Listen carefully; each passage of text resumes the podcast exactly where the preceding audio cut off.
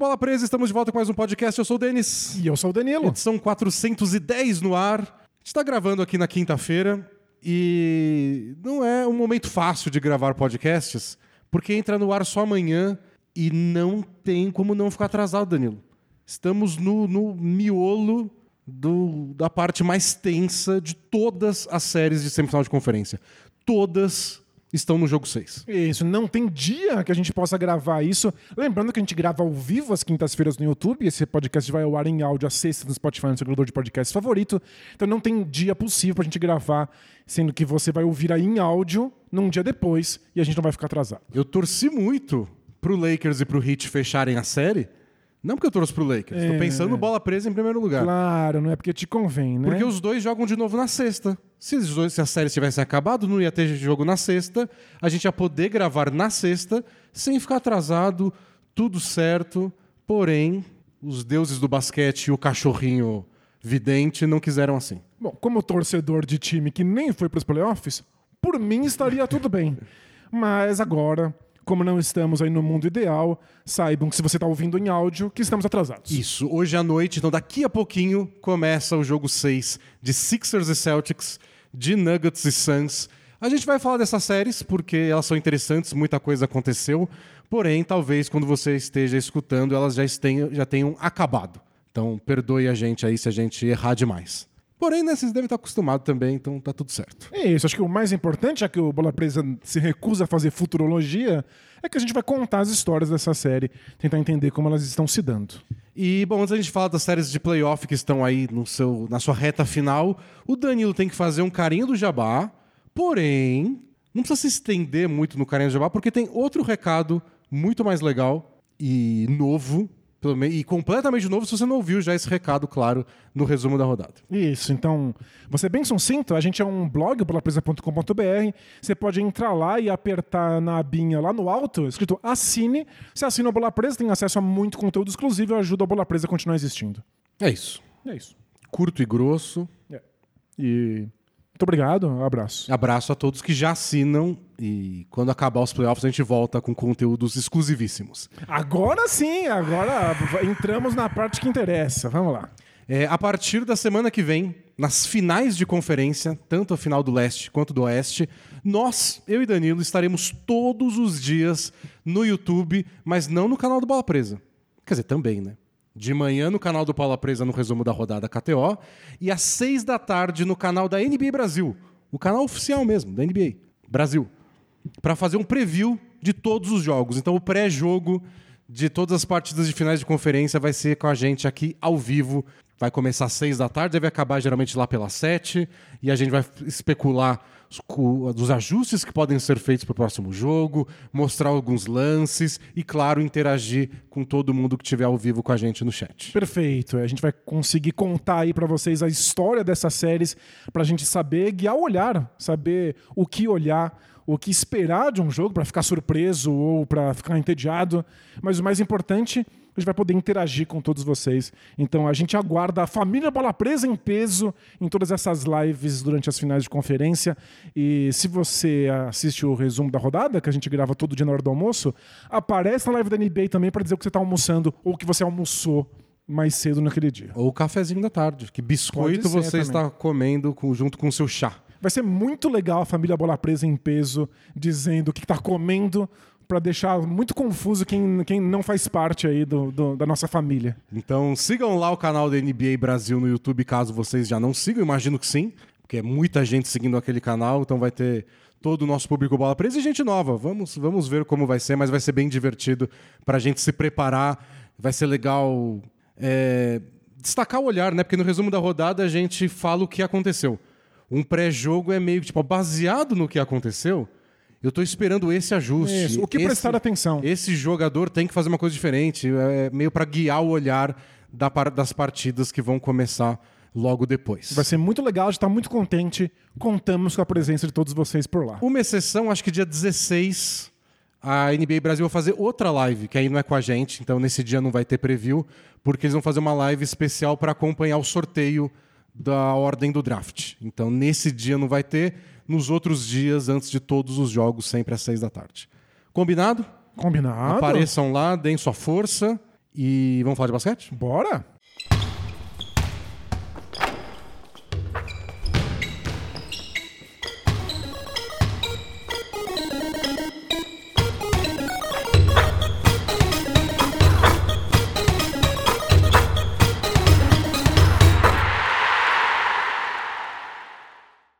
Então, Danilo, quer começar por qual série? Eu, co- como todas estão no, no limite extremo, eu pensei que a gente poderia tentar destacar o que, que pode ser a, a coisinha, o fator X na tradução literal de como eles falam lá na mídia gringa, do que pode mudar essas séries de playoff. Perfeito. Você quer começar pelas que a gente obrigatoriamente vai ficar atrasado ou você não quer perder tão cedo? É, vamos tirar esse band-aid, é?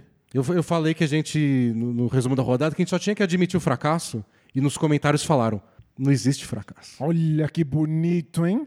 Porque Yannis você não, Antetokounmpo. a gente não foi, não foi promovido, então quer dizer que isso é um fracasso? São passos rumo ao sucesso. velho. Perfeito. Então v- vamos começar dando esses passos aí, os passos mais fracassados possíveis. Então daqui a pouco o Sixers pode fechar a série contra o Celtics. O Sixers joga em casa, o Nuggets pode fechar, mas jogando fora. O Celtics, o, o, o Sixers jogando na Filadélfia, com aquela torcida enlouquecida, seja para elogiar, seja para vaiar, para alcançar a primeira final de conferência do time desde 2001. Faz muito tempo, né? E até agora, os jogos que o Harden jogou bem, eles ganharam. Os que o Harden jogou mal, eles não ganharam. O último jogo ele não fez 40 pontos, mas jogou muito bem. Isso, acho que essa é a boa notícia aí para os fãs do Sixers, é que eles dependem do Harden jogando bem, mas ele jogar bem pode significar várias coisas diferentes. Pode ser ele pontuar completamente sozinho, pode ser, como nessa última partida, ele ser um, um comandante, um general, fazendo pick and roll com o Embiid o tempo inteiro, encontrando os passes certos. É, Eu, eu achei que nesse último jogo ele pôde se dar ao luxo de não ter que fazer 40 e tantos pontos, porque o Embiid fez o melhor jogo dele na série. Aliás, se você pega os números do Embiid, é, faz sentido aquele comentário dele de que ele quis jogar o primeiro jogo para tirar a ferrugem. Porque ele tá melhorando, né? Jogo após jogo. Só melhorou até agora. Aproveitamento, os minutos em quadra. Ele cansou muito no final do jogo 4. No jogo 5 parecia já melhor. Mas o Embiid fez o melhor jogo dele na série no jogo 5. O Tobias Harris fez um grande jogo. E o Tyrese Maxey fez disparado o melhor jogo dele na série também. E aí, não à toa, o Harden arremessou pouco. Ficou bastante com a bola, armou o jogo porque é a função dele, mas arremessou menos. Então, acho que o Harden também depende disso, né? Os outros têm que aparecer, senão sou obrigado a arremessar 30 vezes no jogo. É, e acho que ele teve que fazer muitos pontos porque o Embiid não estava disponível para acertar essas bolas. E o Celtics está marcando o Embiid de uma maneira que convida ele a arremessar. A gente analisou isso bastante nos resumos da rodada, que a gente está gravando aí todos os dias. O Al Horford está convidando o Embiid a dar arremessos de meia distância sem sequer levantar a mão. Não tem nem aquela mãozinha tradicional na cara, assim, para fingir que você está atrapalhando o campo de visão. A ideia é realmente deixar que o Embiid arremesse desde que ele não pise no garrafão. Se ele chega no garrafão, vem uma dobra de marcação. Se o Embiid está na linha de três pontos para arremessar uma bola do perímetro, aí não é que o Horford não levanta a mão. O Horford não está nem por perto. A ideia é que ele esteja completamente à vontade para esse lance. E aí você tem duas soluções quando você é convidado a um arremesso que não é o seu principal. Ou você para de dar esse arremesso porque você está cedendo alguma coisa para o seu oponente e encontra um jeito de dar o arremesso que o seu adversário não quer que você dê. Isso seria o Embiid dar um jeito de chegar no garrafão. Ou você dá esses arremessos que estão sendo entregues para você e converte. E o que o Embiid andou fazendo? As duas coisas. É que, é que eu acho que o Embiid não olha esse arremesso e fala que não é meu arremesso. Ele adora esse arremesso de meia distância, né? Foi quando ele mudou o estilo de jogo dele na temporada passada, de não querer jogar de costas para cesta o tempo inteiro e sempre virar de frente. Ele recebe na meia distância, vira de frente e aí ele ou arremessa ou ataca o garrafão de frente mesmo, como se fosse um ala, que ele virou o cestinha da NBA dois anos seguidos. aí. E não é só isso. O passe dele melhorou muito a partir desse momento que ele começou a ficar mais de frente. Ele passa bem a bola se ele estiver olhando para a zona morta oposta. Né?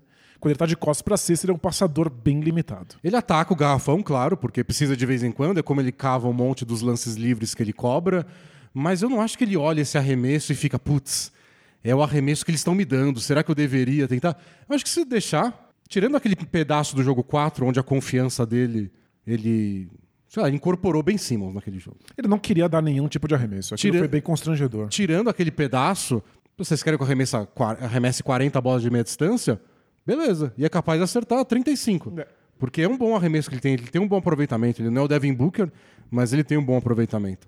E ainda sobre aquele momento em que ele não quis dar nenhum arremesso, ele disse que estava exausto. O que também é uma possibilidade, já que ele passou um tempo fora, ele tá tirando a ferrugem. É, voltando de etc. uma lesão no joelho, que ele Claro. não teve muito tempo para se recuperar. Mas vamos ser sinceros, ele pareceu apavorado, né? Ele pareceu que não queria realmente dar os arremessos decisivos. E o Harden costuma também não querer dar esses arremessos aí decisivos nos finais de jogos. E a sorte dos Sixers e o motivo pelo, pelo qual eles podem fechar a série hoje é que o Harden deu conta nesses momentos e o Embiid agora está carregando o, o peso depois deles terem conseguido aquela vitória com o Harden acertando um arremesso de último segundo. É o que eu tô mais curioso para ver é, nesse jogo de daqui a pouco é o- se o Celtics vai mudar alguma coisa ou não.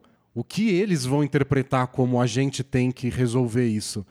Porque eles não conseguiram encontrar, por exemplo, a- acho que até agora, a rotação certinha. Então, se fica mais o Brogdon em quadra, se o Brogdon comanda mais o ataque, eu achei que eles tiveram sucesso, especialmente no jogo 3, com o Brogdon levando mais a bola pro ataque. Mas em outros jogos ele não faz muito isso. O Jalen Brown e o Tatum fazem. Aí o, é, o Derek White passa mais tempo em quadra que o Brogdon às vezes. E a questão do Robert Williams. Eles ainda não sabem o que fazer com o Robert Williams. Porque toda vez que eles tentam. Eles tentam usar o Robert Williams do jeito que eles usaram ano passado. Que é, você fica em quadra, mas não marca o pivô. Então você não marca o Embiid, até porque ele não consegue marcar bem o Embiid. Isso, é. O Robert Williams é um dos melhores defensores da NBA se ele pode vir na cobertura. Se ele não tá marcando o cara que tá com a bola, se ele pode vir de trás e dar um toco. E aí, pra marcar o cara da cobertura, ele tem que estar marcando, entre aspas, tem que ser o responsável por um cara que não seja uma grande ameaça ofensiva. Em geral, o cara da zona morta. É, então né? geralmente é o PJ Tucker, ou se o PJ Tucker não tá em quadra, sei lá, pode ser o, o Melton. É que o Melton às vezes acerta arremesso, tem que ter algum cuidado. O PJ Tucker também, na, naquela época de outrora. É, mas o PJ Tucker ele tem que, pra acertar arremesso tem que tentar. Isso, é. Ajuda, né? Ajuda. Achei engraçado mostraram no jogo do Lakers os números do Lonnie Walker, que são, sei lá, sete quartos seguidos onde ele nem tentou um arremesso e no meio deles ele fez 15 pontos num período. E aí o pessoal comentando, nossa, ele por sete quartos ele é o PJ Tucker e no outro ele é o Kobe no auge. e é isso, é o PJ Tucker, ele joga, defende, participa, mas não arremessa. É, ele não quer arremessar. Só que o que os Sixers têm feito? Quando o Robert Williams fica nessa, eles tiram o PJ Tucker e bota o próprio Melton ou o Niang, que não precisa pedir duas vezes para arremessar de três. Agora. E você tem que marcar o Niang de perto, porque ele tá na NBA só por isso. E ele acerta, é perigoso. E aí você tira, o- vai botar o Robert Williams aonde? É No- complicado. No Maxey, no Harden, no Tobias, não faz sentido. No Embiid não funciona. Então parece que o, que o Celtics está meio que sem, sem lugar para colocar o Robert Williams e todo mundo bateu a tecla o ano inteiro. O Robert Williams é, é o cara que faz a diferença.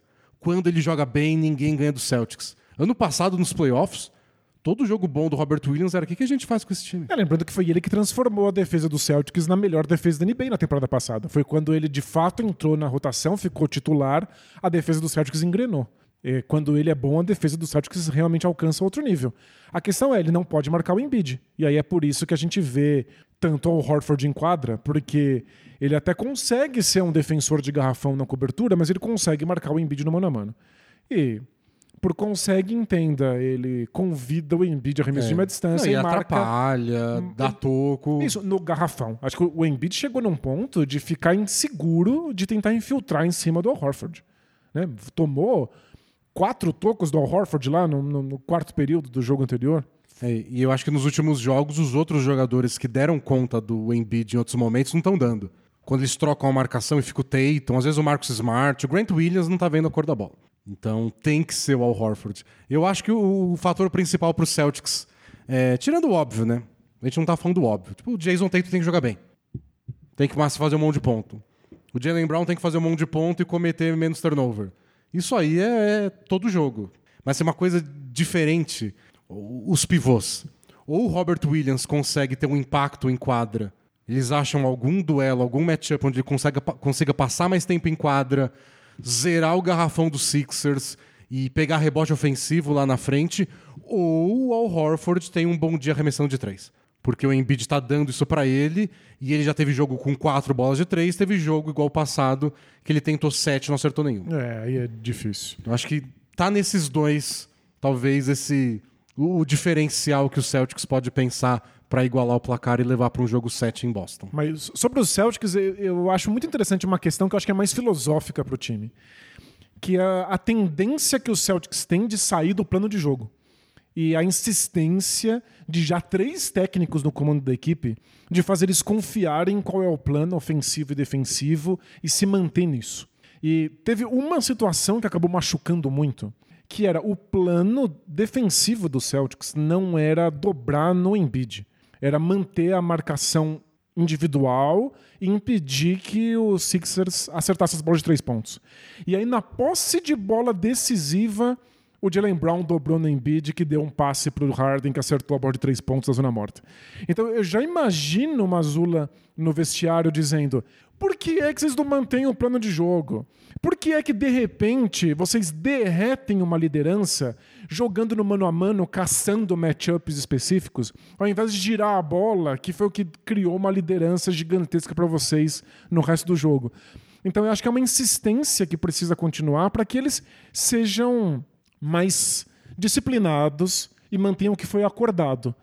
Porém, eles estão chegando num jogo 6 em que eles talvez precise fazer mudanças. Talvez a defesa precise ser diferente. Talvez você precise abrir exceções. E eu não sei se faz bem para a mentalidade desse time fazer exceções. É, então, é, eu acho que foi legal que você lembrou desse último lance, porque foi uma discussão no podcast do Zach Lowe, Cota Zach Lowe, fazia tempo. Porque o convidado dele, acho que era o Kirk Goldsberry, falou que, tipo, ah, não tenho tanto problema com o Jalen Brown ir lá e fazer uma dobra. Tipo, ele já tinha engolido o Tatum, o Embiid estava na beira da, da cesta, ele foi lá, atrapalhou, forçou um passe que não foi dos mais fáceis também. E o, uma bola de três pontos do Harden, que não é um sport shooter especialista na zona morta, tem menor aproveitamento do que Embiid no garrafão. É. Porém, o Zach Lowe apontou outra coisa, que é o inventar demais.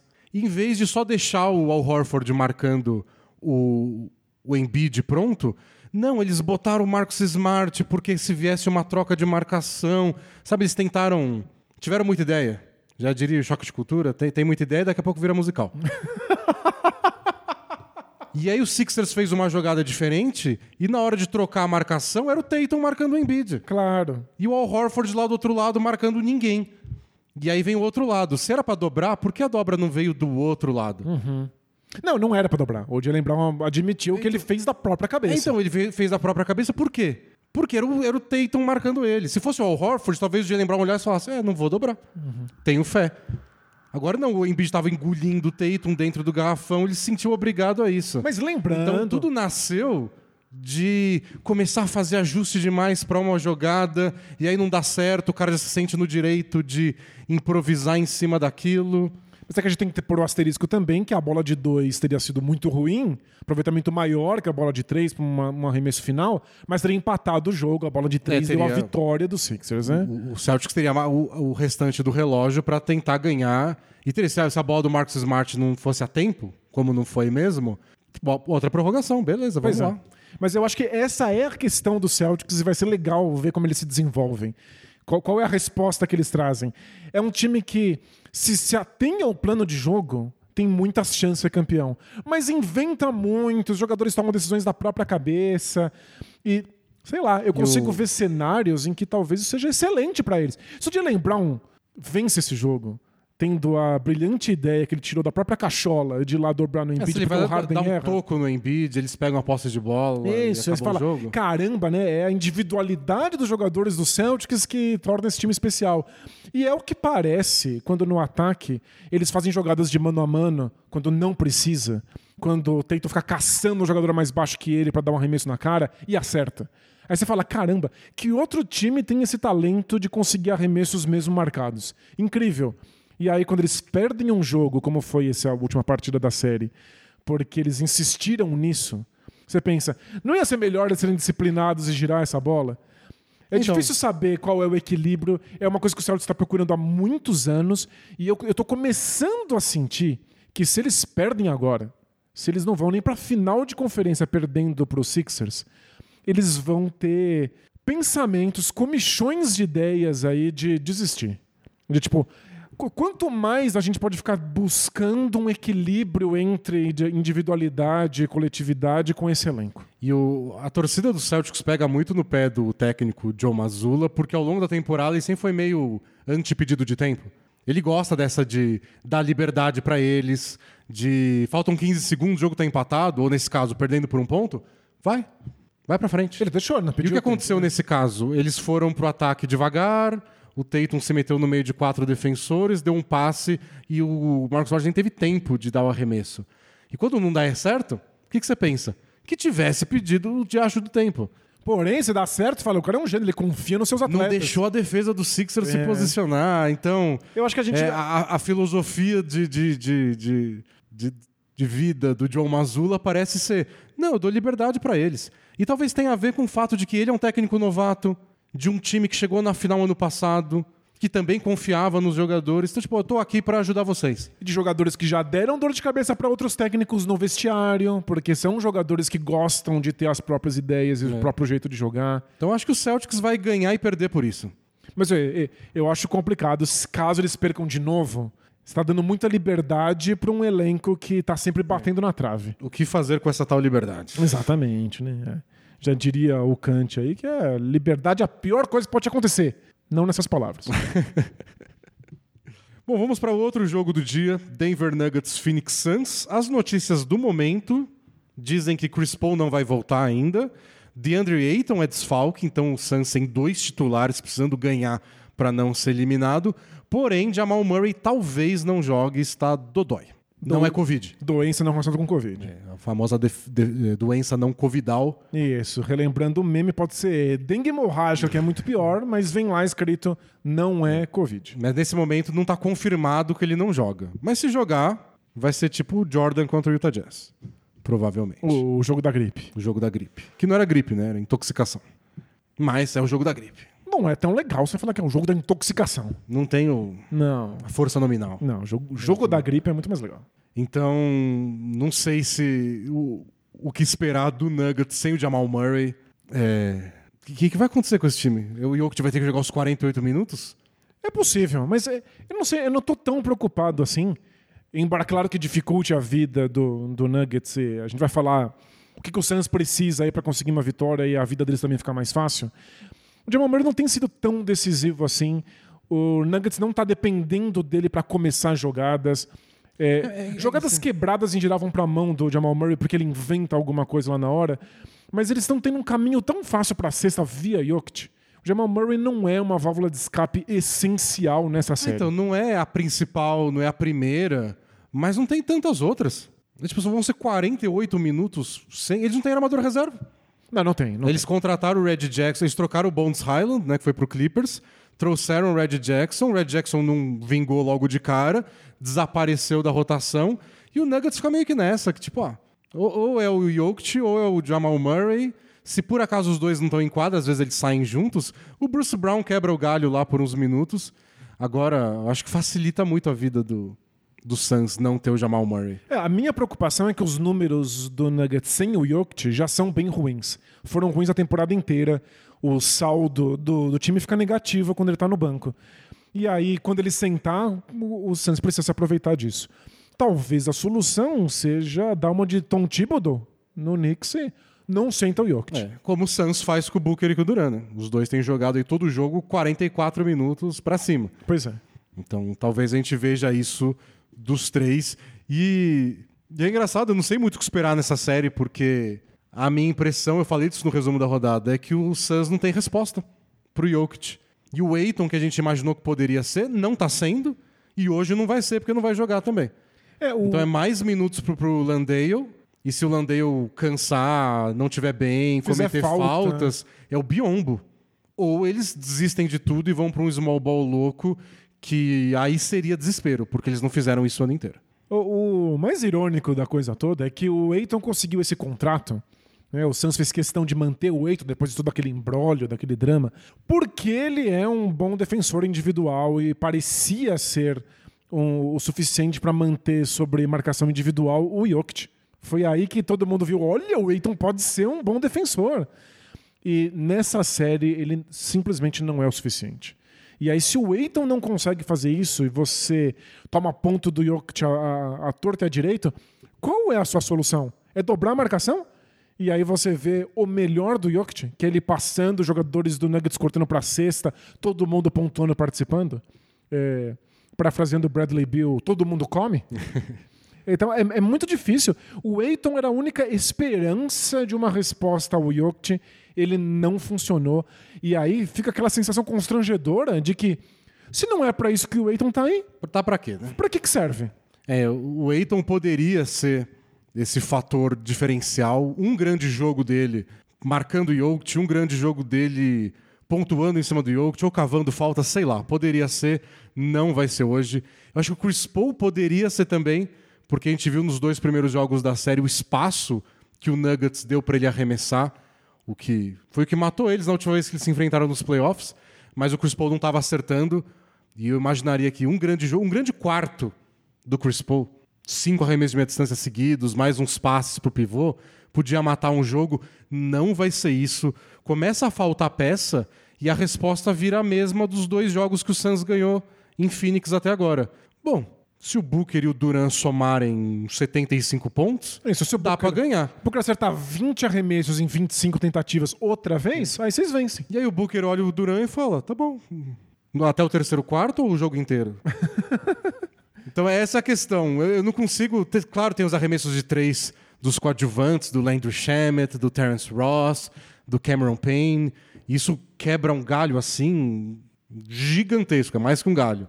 Mas ah, o que parece é ou eles fazem jogos históricos ou o Suns não não tem muita chance. A questão é que parece que eles estão tendo sempre. Se o Suns não tem resposta para o Jokic, o Nuggets não está conseguindo parar os dois, mesmo com bons defensores.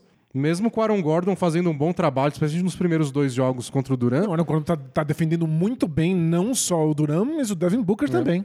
Até cogitaria mudar um pouco, se eu fosse o Michael Malone. Em que sentido? É, colocar o Aaron Gordon mais tempo no Booker. É, as posses de bola que ele teve, eu acho que ele saiu bem. Eu acho que ele marcou tão bem o Booker no jogo passado quando teve, é que dá um medo você botar um cara baixinho igual o, o Caldwell Pope pra marcar o Duran, mas sei lá, o Duran, Remessa por cima de qualquer jeito, o né? Duran arremessa por cima de todo mundo. E eu achei que o Aaron Gordon incomodou muito mais do que o Bruce Brown ou o Caldwell Pope ou qualquer um que marcou o Devin Booker. Eu cogitaria fazer essa troca só pra tirar um pouco o Booker do- do- de ritmo.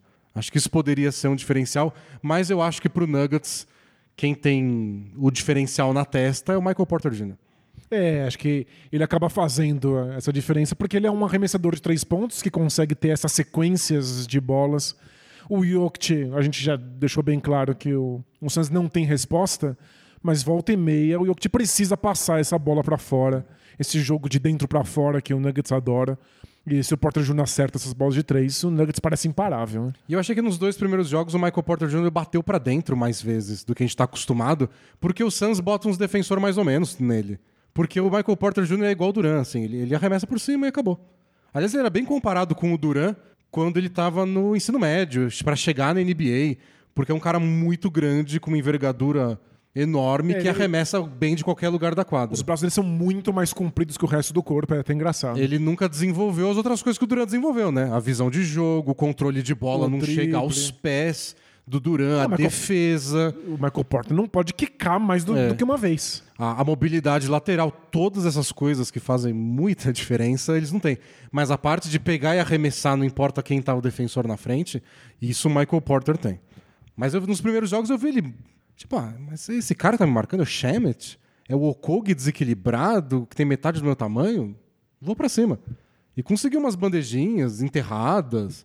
Eu Acho que poderia ser uma boa, ainda mais se o Jamal Murray não jogar hoje. Pois é. E eu acho que o Suns ainda tem chance de vencer a série, acho que ainda tem chance até de levar o título da NBA, Também acho. porque Devin Booker e Durant são espetaculares, mas também porque eu acho que eles vão ter vida mais fácil contra outros adversários. É, o grande problema defensivo do Suns, por enquanto, é proteger o garrafão. E fazer Duran e Eiton funcionarem ao mesmo tempo não é tão fácil. A gente separou vários momentos resumo da rodada do Duran e o Eiton batendo cabeça, do Duran totalmente perdido, não tá jogando na cobertura. Contra adversários que não sejam o Jokic, eles vão ter mais oportunidade de se ajustar, de fazer esse entrosamento entre eles dar certo. É só muito cruel que nesse momento da química entre eles, eles têm que pegar o pivô que parece mais imparável em toda a NBA. E, e em vários momentos em que o Duran ficou responsável por marcar o Jokic. Nossa, não, É, é, é, não, não rolou. é cômico, é hilário. O Jokic simplesmente se posiciona no garrafão, recebe a bola, empurra o Duran, parece até outro planeta, e aí faz a bandeja mais fácil da vida. O Duran é muito grande, ele já jogou de pivô em vários momentos pelo Golden State Warriors. Ele é um bom defensor de cobertura, ele só não tem um milésimo do físico que ele precisaria para impedir o Jokic jogar de costas para cesta. Não, Então é- não tem nenhuma chance. É um, é um encaixe muito complicado pro Suns. E, de fato, é difícil para todo mundo lidar com o Jokic. Para esse Suns é particularmente complicado. O Aiton deveria fazer essa diferença e não fez. Não tá dando certo. É, eu tenho alguma dificuldade de achar que o Nuggets não vai vencer essa série. É, é, é difícil fazer a aposta agora porque faltam dois jogos. E a gente tá atrasado? É. Porque dois jogos meio que os pequenos detalhes fazem mais a diferença. Um jogo aí que lá, o Terrence Ross ou Cameron Payne acertam oito bolas de três e tudo muda. Mas ao longo da série o Nuggets pareceu, pareceu melhor. Foi o único time que apresentou respostas defensivas. Nos três jogos em Denver, o Suns teve alguma dificuldade de pontuar. É, o Nuggets pontuou bem todo jogo. Os jogos que o Suns ganhou, porque eles fizeram mais ponto ainda. Isso. E eles podem fazer isso mais duas vezes? Até podem. Mas é, se a gente fosse, se fosse jurado decidindo o vencedor da série, eu daria os pontos pro Nuggets. Perfeito. Tipo, até agora eles executaram melhor. É que basquete isso não vale porcaria nenhuma, é ganhar os jogos. Mas o Suns tá, tá, tá bem incomodado. E um comentário pro futuro aí. É, se esse Nuggets vai para as finais da NBA ou ganha um título, eu acho que os times vão ter que começar a considerar ter jogadores específicos para marcar o Jokic. Mas, mas existe? É, então, tem, tem que achar alguém. É, talvez valha a pena você ter no elenco só alguém que faça faltas. É Mas- que o Jokic acerta muito lance É, livre. na né? época do cheque era meio isso, porque você queria botar o cheque no lance livre. Todo time tinha um defensor que tava lá designado só pra atrapalhar o Shaquille O'Neal. Cara que nem entrava no jogo se fosse contra outra equipe. Eu acho que o Jokic não funciona, porque era, era gente. Tinha que ter um cara grande pra ele trombar com o cheque, pro cheque não enterrar toda a jogada e cavar umas faltas.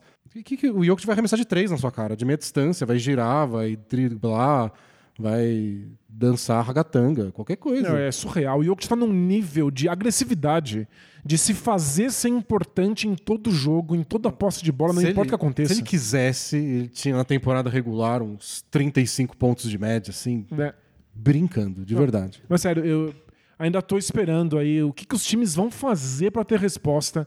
Eu acho que outras coisas no Nuggets podem ser pontos fracos, mas É, não, acho que que- quem ganhar do Nuggets, seja o Suns, seja os, pro- algum dos próximos times, vai ser igual o último jogo que o Suns ganhou. Olha, o maluco fez 53 pontos, ou no outro jogo que ele fez 36, 17 rebotes e 7 assistências, mas a gente ganhou. mas a gente fez mais ponto ainda. Tipo, eu não sei o que fazer com aquele cara lá. Não tenho ideia de como lidar com ele, Mas mas, a gente ganhou de mais. algum jeito. É. Mas assim tem atuações espetaculares. É isso que o Suns vai ter que fazer se quiser continuar vivo.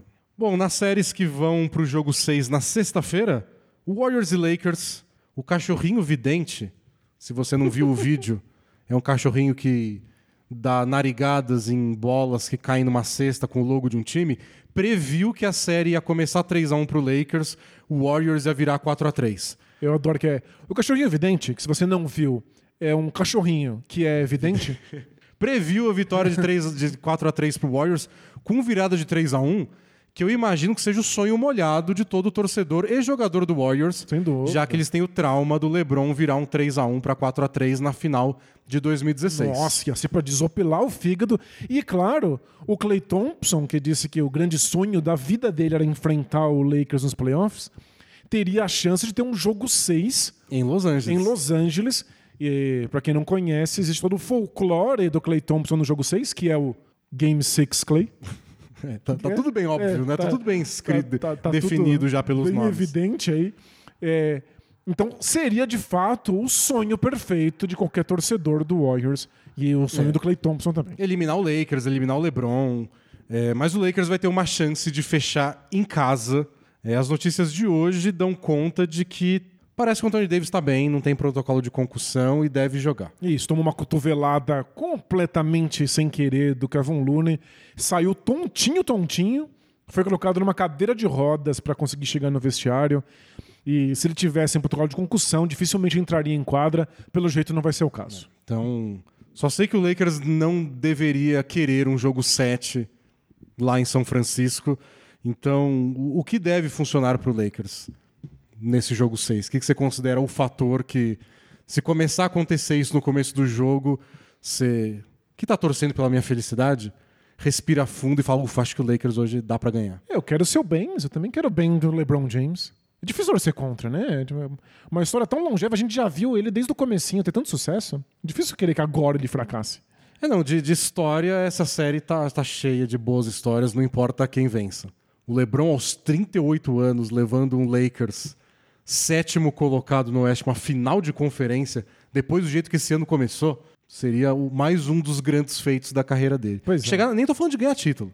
Chegar na final de conferência. Não, já, já seria histórico. Mas é, para isso acontecer, eu acho que o mais importante é o Anthony Davis conseguir ficar no garrafão e ser um protetor de aro. Nas vezes em que ele esteve lá, parecia que o Warriors não tinha qualquer resposta ofensiva.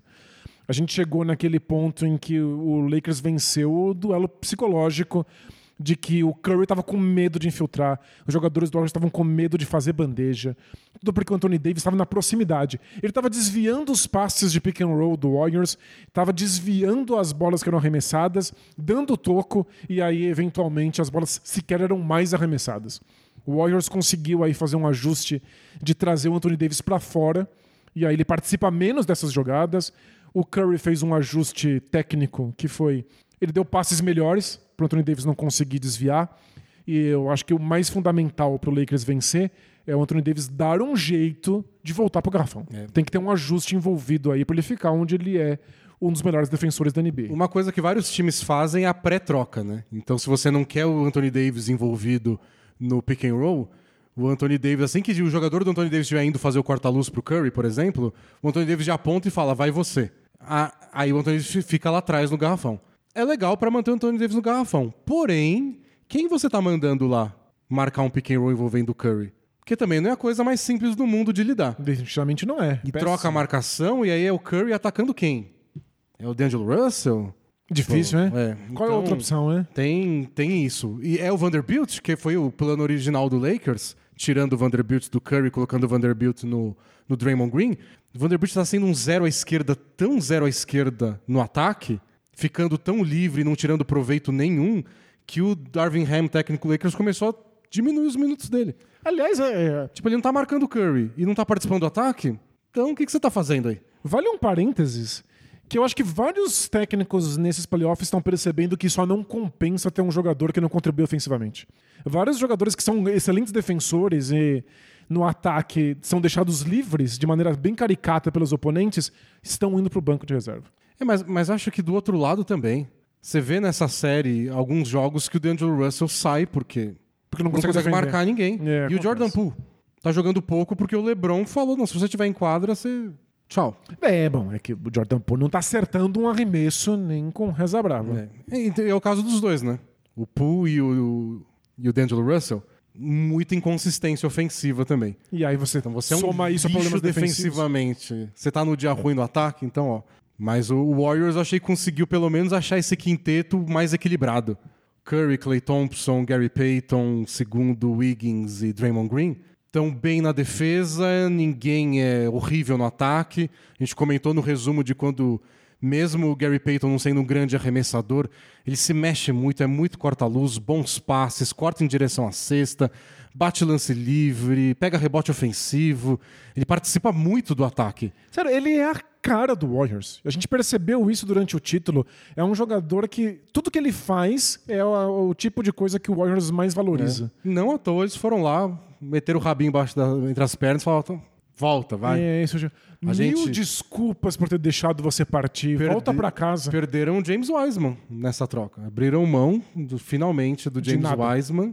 Ah, na- nada não. Nada pra eles, né? Tinha zero valor pra eles. É, então, tinha, tinha o valor de todo o dinheiro investido e a escolha alta de draft e o orgulho de olha, esse cara aqui que a gente investiu tanto não deu em nada É. e a gente vai ter que trocar por um cara que a gente já tinha seis meses atrás. É, E tempo é dinheiro, já diria o capitalismo. né? Então eles abriram mão de muito tempo e dinheiro para ter de volta. E me surpreendeu, eu já tinha falado isso no resumo da rodada, ele não está sendo mais usado pelo Warriors nesses playoffs e agora na série contra o Lakers parece que ele é fundamental. É difícil não tê-lo em quadro nesse momento. Mas eu acho que isso, a série tem sido o Anthony Davis. Quando o Anthony Davis está no lugar onde ele consegue fazer a diferença. E é uma coisa pra gente sempre lembrar sobre o Golden State Warriors. É, São as bolas de três que marcaram? Sim. As bolas, eles ajudaram a revolucionar as bolas de três? Sim. São carro-chefe, depois veio, vieram os outros times, tem o Houston Rockets. Porém, Porém, não é isso que faz o Warriors ser o Warriors. É, acho que isso é o que todo mundo erra. Tenta copiar o Warriors sem entender qual é a essência que torna eles tão únicos. Teve, teve aí um. Apareceu pra mim o corte de, de um podcast que entrevistou um humorista que adora falar de basquete. Sim. E ele disse que, que ele odeia o assistir o Warriors, que é muito chato porque só tem bola de três. E É, é um nível de ignorância de basquete que é constrangedor. é só, só. Eu não sei que jogo você tá vendo. E a questão do Warriors é essa: o Warriors deixa de parecer o Warriors quando você mata o garrafão. É, é o Draymond Green recebendo a bola em velocidade depois da dobra no, no Steph Curry. É, é o Clay Thompson cortando em direção à cesta quando você acha que ele vai pra bola de três, fazendo aquele split screen com, com o Curry. É quando dois acompanham o Curry e o Kevin Looney sobra livre embaixo da cesta. É o Wiggins atacando a cesta. É o Gary Payton vindo da zona morta pegar uma ponte aérea quando tá 4 contra 3. Tudo tá dentro do garrafão. E é- É daí até que surgem as bolas de três. E é por isso que a gente insiste tanto há um bom tempo sobre essa revolução das bolas de três pontos. Elas tornaram mais comum as bandejas. A gente tem mais bolas de três pontos e mais bandejas do que nos anos 80. Porque as bolas de três pontos, o jogo de perímetro que o Warriors cria, abre muito espaço para que eles possam atacar a cesta. E o que você está abrindo mão nesse processo, claro, é a meia distância. E em vários desses anos bons do Warriors, outros não, claro. Mas em vários desses anos nem foi o time que mais arremessou de três. Não, até, eu lembro de fazer um texto, porque o Bola Presa era um blog, o, bolapresa.com.br, é, sobre os times tentando imitar o Warriors e como cada vez mais as equipes arremessavam bola de três pontos até chegar no, no ápice, que foi o Houston Rockets arremessando mais bolas de três do que bolas de dois. E depois o Utah Jazz também. Isso. Enquanto isso acontecia, o Warriors, temporada após temporada, arremessava menos bolas de três. Com aproveitamento, assim, que os outros times não iam sonhar em ter. Claro. Mas menos, porque tinha outras coisas. Eles tinham o Durant atacando a cesta. E como que eles ganharam o jogo 7 contra o Kings? Com oito bandejas seguidas do Steph Curry. Exato. Aí depois ele meteu uma de três na cara do Trey Lyles, que é o que aparece nos melhores momentos. Porque depois que você toma aquela cesta, você tá tão desmoralizado que você não sabe o que fazer. Mas é a capacidade do Curry de entrar no garrafão. Como ele matou o Celtics na final do ano passado, atacando o garrafão o tempo inteiro. Também com as bolas de três, quando eles marcaram no drop. É as duas coisas. É Mas quando você é. tira o garrafão, que foi o que o Lakers conseguiu nas vitórias, o Warriors deixa de parecer o Warriors. Que foi o que o Houston deixou, não deixou eles conseguirem também naquela série que eles levaram pro jogo 7. Com as trocas de marcação, Isso. com PJ Tucker, Ariza, é como, como Harden. começou essa moda de troca marcação em todo o corta-luz, porque você não quer que o Warriors seja o Warriors, aí você cria uma versão descaracterizada do time. Então o Lakers precisa de bola de três para ganhar? Precisa. Se não tem ou o Russell, ou o Austin Reeves, ou o Lonnie Walker, que seja, fica difícil. E o precisa das bolas de três do Clay Thompson, do Jordan Poole, ajuda bastante. Mas para mim, quem dominar o garrafão nesses dois jogos ganha a série. Perfeito. Faz sentido. É, essa é a máxima da revolução estatística da NBA moderna. Bolas de três pontos e bolas no garrafão, porque são as bolas mais fáceis, são as bolas que surgiram aí. E se você quer entender mais da revolução estatística da NBA, eu tenho uma proposta para você. Hum, dig, dig, Danilo. Será que não tem vários cursos da Lura sobre análise de dados e estatística para te ajudar? Momento alura. A Lura é a maior escola de tecnologia online do Brasil, com mais de mil cursos diferentes. Vários deles vão permitir que você faça parte da revolução nerd, porque os nerds venceram na NBA.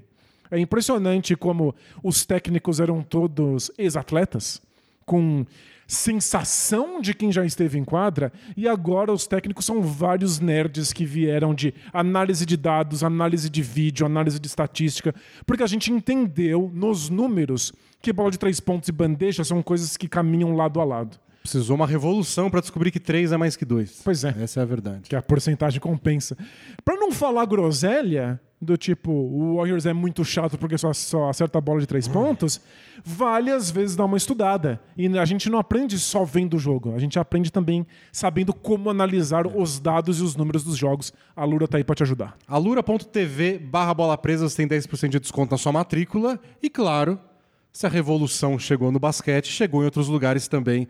A análise de dados é uma das coisas mais valiosas mundo afora, não importa a área que você trabalhe ou quer trabalhar, a análise de dados vai ajudar. Isso, a Lura tem lá uma série de caminhos possíveis de cursos. Com certeza vai encontrar um aí que ajuda você a analisar dados na carreira ou na área que você preferir. Só é proibido você vir aqui nos comentários discordar da gente com um dado. Um dado Pô, que eu não vou é- saber ler porque eu sou ruim em matemática. E aí fala, não, vocês estão errados e aqui tá a prova. Pô, aí não, né? Também. Ou Deixa seja, a gente em paz, errar à vontade. use com sabedoria. Última série, É. temos Miami Heat, New York Knicks. O Heat teve a chance de fechar no jogo 5 lá em Nova York, porém o Knicks sobreviveu. E nessa série, acho que a gente já repetiu isso várias vezes no resumo da rodada. Não tem muito segredo, né? O Knicks só vai ter chance se acertar as bolas de três. E às vezes a gente fala essas coisas e tem mais camadas do tipo, mas como criar essa bola de três? Que jogada você vai rodar para manipular a defesa e abrir um espaço para esse tipo de arremesso? Não, o arremesso tá lá. O, o, o Hit entregou o mapa. Tá aqui, ó, Knicks. Eu não confio no seu arremesso. É. E eu, claro que isso só é possível porque o Hit deu conta de várias outras coisas. Eu acho que o fundamental é o Hit resolveu a questão dos rebotes de ataque do Knicks. O Knicks ainda pega rebotes de ataque, óbvio. É, não vai zerar. Não vai zerar. Mas não vira um fator completamente desequilibrante da série. Existe desequilibrante? Agora existe. É, não desequilibra tanto. Não vai ser um fator fundamental da vitória como foi na série entre Knicks e Cavs. O Heat marca por zona, consegue limitar os rebotes de ataque e tá cedendo as bolas de três pontos pro Knicks porque realmente acha que vale a pena pagar pra ver. É até uma daquelas discussões de como é difícil parar os ataques na NBA hoje. E parece que é o Hit dizendo: não dá pra tirar tudo. Mas eu vou tirar os rebotes ofensivos e toda vez que vocês pisarem no garrafão, vai ter muita gente aqui. Isso. E aí tem jogo até que o Knicks conseguiu pontuar melhor no garrafão, o RJ Barrett tá mais agressivo. Tem a última partida, o Knicks conseguiu cobrar 40 lances livres. Isso é a Foi maior marca deles. horroroso de assistir. Isso sim, não é o Warriors arremessando de três que é horroroso, é o 40 lances livres do Knicks. Então, às vezes, eles até se aproveitam disso. Mas, a longo prazo, o Knicks não está conseguindo pontuar embaixo da cesta como gostaria, como foi na temporada regular inteira. E a questão do hit é, nem, não vai dar certo 100% das vezes, porque playoff é difícil. Mas a gente não vai querer dar isso, a gente vai brigar e lutar pra fechar o garrafão, pra não dar bandeja, etc. As bolas de três, a luta é depois. A gente corre e, e contesta.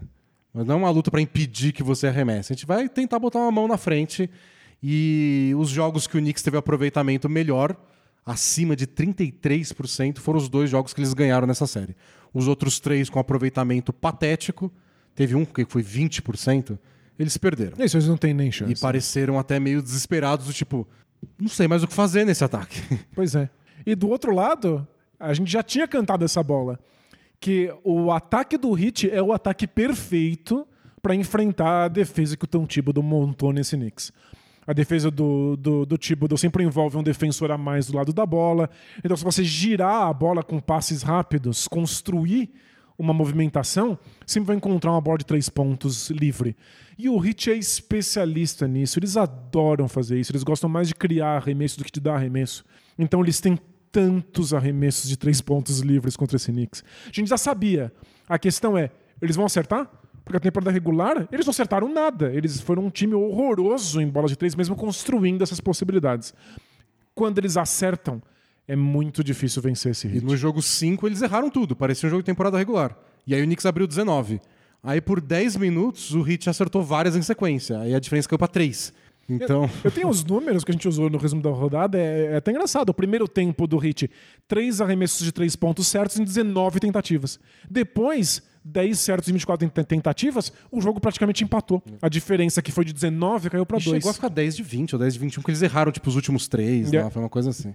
É isso, você tá perdendo por 19. O Hit acerta as bolas de três pontos, a diferença cai para 2. É, é uma, é uma série meio. O Heat tá dominando. Mas teve, teve alguns jogos que foram só angustiantes de ver, porque esse sim, muitas bolas de três pontos. Não Warriors. Pois é. e, e bola de três é irregular, né? Tipo, não é que o cara acerta 33%, 35% e é sempre 35%. Não, um dia é 10 de 10, no outro não acerta nada, e na soma da temporada 35%. Então você fica assistindo o jogo e fala, meu Deus, não sei o que está acontecendo, pode, pode- tudo pode mudar a qualquer virada de minuto. Mas o Hit É, é uma série que pode ter resultados imprevisíveis pela variação das bolas de três, mas a real é que o Heat está dominando. tá dominando. Jogo 3 dominou o jogo inteiro. Em nenhum momento o Knicks esteve na frente do placar. Jogo 4, o Knicks liderou por 33 segundos no primeiro período. Foram, e foram os jogos em Miami que foram os piores do Knicks em arremesso de três. É. O jogo 6, que é o jogo para o Knicks se salvar da eliminação, de novo em Miami. Então alguém vai ter que aparecer e acertar arremesso de longe fora de casa. E claro que para ter uma resposta ofensiva, o Knicks precisa do Brunson em quadra. Para ter uma resposta defensiva, eles precisam do Grimes em quadra. E aí o Thibodeau resolveu que os dois não sentam. Então, no jogo 5, os dois jogaram 48 minutos. É a coisa mais Thibodeau que o Thibodeau pode fazer. Ele detesta descansar as estrelas. Eu acho que ele só descansou na temporada regular, porque senão é demitido. Na NBA Ah, mas- moderna, ninguém aceita que esse tipo de coisa aconteça. Mas eu até entendo ele. Tipo, você perde o jogo, tá eliminado. Vai poupar o quê? Então, mas é que a gente está falando aqui de defendendo a análise estatística e análise de dados. Os números provam que não é uma boa ideia você deixar um cara 48 minutos. Eu sei que parece que você não quer sentar o cara, mas os minutos que ele passa ali do máximo pretendido, ele só perde rendimento. Você tá tendo um jogador pior e mais do que isso, se ele tá cansado nos minutos finais ali, fundamentais, é pior para você, que deixou de descansar o seu atleta e ter ele em melhor, em melhor nível no, no momento que precisava. Eu acho que depende muito de dois fatores. Dos jogadores, tem jogador que aguenta mais que outros, talvez até por causa da temporada regular, como tá- qual a forma que ele tá no momento, a idade, etc. E o que, que você tem pra botar no lugar, né? É claro. Às vezes o Thibodeau prefere o Brunson. Pega leve aí uns minutos, deixa a bola mais com o Julius Randle, fica mais só esperando seu arremesso, é, marca sei lá quem na defesa e que não participa tanto, pega um fôlego. Eu prefiro isso do que botar sei lá quem em quadra porque eu não tô confiando. Ou nesse caso, o Quickley tá machucado. Tem isso também, é. diminui a rotação deles. né? Então, A rotação já é curta, porque o Thibodeau não gosta de usar muitos jogadores. Então acho que tem esses fatores que ajudam a não pensar nisso como há uma resposta absoluta. Mas que em geral é verdade, é verdade. Você pode pagar um preço caro por simplesmente falar, não, hoje o jogo é muito importante e ninguém descansa. E tem essa de. Tem jogador que aguenta mais do que os outros. Eu acho que tem jogador que reclama menos do que os outros. E aí, quando o Thibodeau encontra um jogador que não reclama nunca, aí ele aproveita, né? Ele espreme até sair suco. Era o Jimmy que- Butler que nunca reclamava, não sentava de, de, de maneira nenhuma. E o Jalen Brunson tá nesse time também. Mas eu lembro do Budenholzer, agora ex-técnico do Bucks, falando disso. Como foi falar essa frase? Foi forte, né? É, Difícil. esquisito, né? É, sobre o Antetokounmpo, porque reclamavam que ele, que ele deixava pouco tempo o Antetokounmpo em quadra. E o argumento dele é que o Antetokounmpo não tem controle. Quando ele tá em quadra, ele corre 100%, ele mergulha em tudo, vai tudo na velocidade máxima, cansa. Tem jogador que trota. É, o próprio LeBron James, a gente nem, nem comentou isso, foi no jogo 4, em que ele passou o primeiro quarto sem dar nenhum arremesso. Primeira vez na carreira dele que ele não arremessou uma bola num primeiro período de jogo de playoff. O Jimmy Butler, naquela que jogou contra o Bucks, tava ofegante no primeiro quarto, lembra? É verdade. Porque ele fez 26 pontos. Nunca tinha visto isso, ele com as mãos no joelho, língua pra fora no primeiro período. Tem dia que o Jimmy Butler, aliás, acho que ele é muito bom nisso, talvez pelas experiências com o Thibodeau. Você vê que ele tá só guardando. Isso, levando com a barriga. É, não vai, não vai correndo pro ataque, não ataca a cesta o tempo inteiro, Tá tá, organizando o jogo. Aí quando você vai ver, ele tá voando no quarto período e tá lá com 45 minutos. Porque ele tá maneirando. Claro. O time dele permitiu também. Isso. Então tem essas variações.